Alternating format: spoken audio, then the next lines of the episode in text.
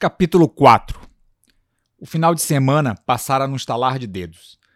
Pedro gostava de ler Stephen Hawking e adorava questões contemporâneas da área de física, relacionadas à física quântica e à relatividade. Para dummies, como gostava de frisar. Um dia, vira a fórmula de uma equação de um tal de Schrödinger, num livro de física de Bernardo, seu melhor amigo, e agradeceu aos céus por ter escapado da engenharia elétrica, um dos cursos que chegara a cogitar antes de optar por uma vida mais civilizada, viabilizada pela escolha das ciências sociais.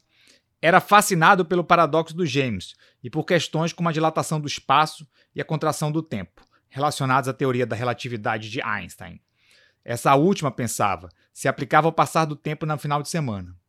A Terra atinge velocidades próximas à da luz no sábado e no domingo. Daí que o tempo passa muito mais rápido nesses dias. Essa é a verdadeira contração do tempo jogando contra as nossas vidas, falou Pedro para o seu amigo Bernardo enquanto degustavam em um barzinho na orla a saideira no final de semana, no domingo à noite. Como já estavam na quinta ou sexta rodada, Bernardo deu corda à imaginação do amigo. Não desprezo sua teoria, mas no Japão agora já é segunda e o tempo já começou a passar mais lentamente por lá, enquanto aqui o tempo continua a voar. Como é que vocês me explicam isso, ô físico de meia tigela? Ah, vá a merda, Bernardo. Engenheiro não deixa nem a gente viajar direito. Com essa eu peço a conta. Para variar, acordar em cima da hora na segunda. E o caso do casal do condomínio Maison de Charrute, que permaneceram em segundo plano durante o final de semana, voltar a ocupar papel de protagonista na mente de Pedro. Desde que decidira conversar com Mara, antes de qualquer conversa com Murilo, se sentia um pouco mais aliviado. Apesar de jovem e sem maiores obrigações na vida, tinha uma grande capacidade de se auto-observar. Na maioria das vezes, as demandas por ações mais difíceis, as quais gostaríamos de procrastinar eternamente, são agravadas exponencialmente pelo fator indecisão. Essa última seria a verdadeira mãe de todas as angústias. Logicamente, não lhe seria fácil tocar no assunto da sua possível doença com Mara, mas não pairava a dúvida que essa era a coisa certa a ser feita.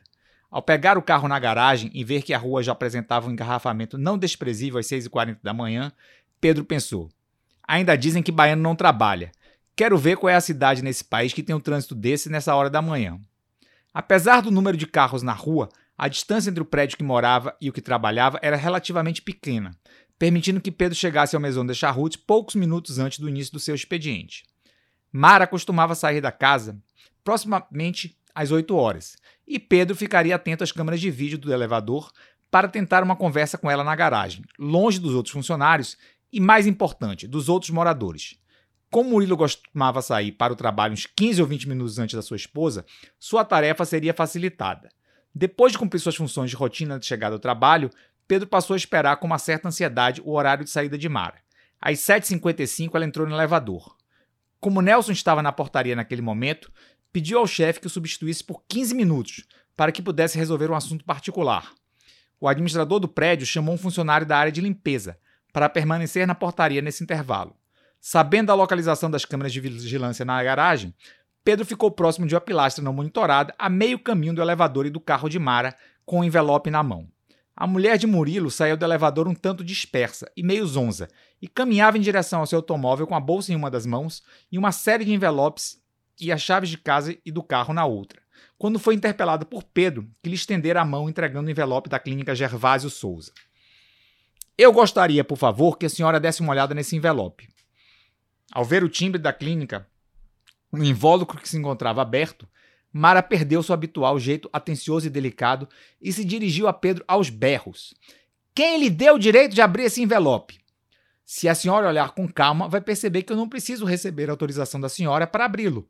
Por um motivo muito simples. Esse envelope chegou na minha casa alguns anos atrás e diz respeito a uma pessoa muito especial e querida por mim. De todo modo, eu gostaria que a senhora conferisse seu conteúdo. Não estou entendendo, Pedro. Aonde você quer chegar? Questiona a vacilante Mara. Leda Fagundes, a paciente que fez esse exame e recebeu o diagnóstico que está apresentado no laudo que está dentro do envelope, é a minha mãe. Poucos anos atrás, todos lá em casa sofreram muito por conta do seu conteúdo, e esse sofrimento durou quase um ano inteiro, com acompanhamento e os desdobramentos de sessões de rádio e de quimioterapia. Há dois meses, no entanto, saímos de lá, em casa, lá de casa juntamente com meus tios e primos para comemorarmos os cinco anos de finalização do tratamento sem a reincidência da doença, o que é tratado pelos médicos como cura. Antes que Pedro terminasse de falar, Mara já estava aos soluços. Chorando e passando nervosamente as mãos pelos olhos, ela repetia insistentemente uma única frase: Meu Muca não pode saber, meu Muca não pode saber, meu Muquinha não pode saber. Calma, dona Mara. Deixa eu contar uma coisa para a senhora. Na minha casa, meus pais disseram que ficaram super em dúvida se contariam para mim e para minha irmã sobre a doença da minha mãe. Quando ficou certo que o tratamento seria mais agressivo, incluindo sessões de quimioterapia, eles viram que não havia mais tempo de nos manter desinformados e supostamente preservados da doença. A banda Pato Fu é uma das bandas nacionais que eu curto bastante. E nesse período eu costumava ouvir e tocar no meu violão a música Canção para Você Viver Mais, que a Fernanda Takai fez para o pai dela, que estava muito doente. Eu e minha irmã chegamos na sala e minha mãe colocou o CD com a música e nos disse: Eu não gostaria de estar aqui dizendo isso para vocês, mas quero que vocês saibam que eu não abri mão de vocês e, com a ajuda de todos, não quero perder por nada nesse mundo o casamento dos meus netos que vocês hão de me dar. Nesse momento, as palavras dela se misturavam às da música. Nunca pensei um dia chegar e te ouvir dizer não é por mal, mas hoje eu vou te fazer chorar. Hoje eu vou te fazer chorar. Ela não precisou dizer mais nada. Eu já tinha falado sobre essa música com ela, sobre o contexto em que a canção foi criada e de como ela me sensibilizava. Nesse momento, Mara abraçou Pedro e, entre choros e soluços, disse: Pedro, você é o filho que toda mãe deve sonhar em ter. Sua mãe deve se sentir muito feliz e especial por ter a sorte de ter tido um filho como você. Se você conhecesse minha mãe, Dona Mara, saberia que sorte na nossa família tivemos eu, minha irmã e meu pai. Minha mãe é o prumo da nossa casa, é o nosso porto seguro. Pedro não conseguiu continuar fitando Mara e olhou para o chão, sentindo-se sem o direito de pedir esclarecimentos maiores para alguém com quem, na verdade, tinha uma relação de patrão empregado.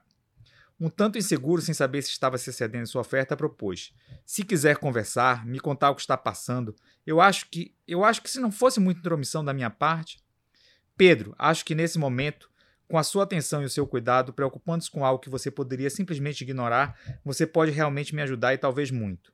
Venho sofrendo bastante nesses últimos meses. Na minha cabeça passa um turbilhão de coisas e de preocupações. E agora que você sabe, ao menos parte do problema, acho que me faria bem conversar contigo. O Murilo já me falou da admiração que tem por você e que às vezes surpreende com suas considerações. Acho que você nem parece. Dona Mara hesita. Porteiro? Não pareço porteiro, pode dizer, Dona Mara. Vivemos numa sociedade estereotipada. Entre aquilo que eu já ouvi dizer e aquilo que os meus colegas de condomínio disseram para mim, que já ouviram, eu já sei que não tenho cara de porteiro, não tenho jeito de porteiro, não tenho pose de porteiro, nem conversa de porteiro.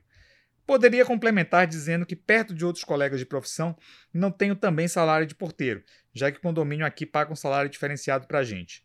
No entanto, esse é o meu cargo e é mais que tudo o que me define.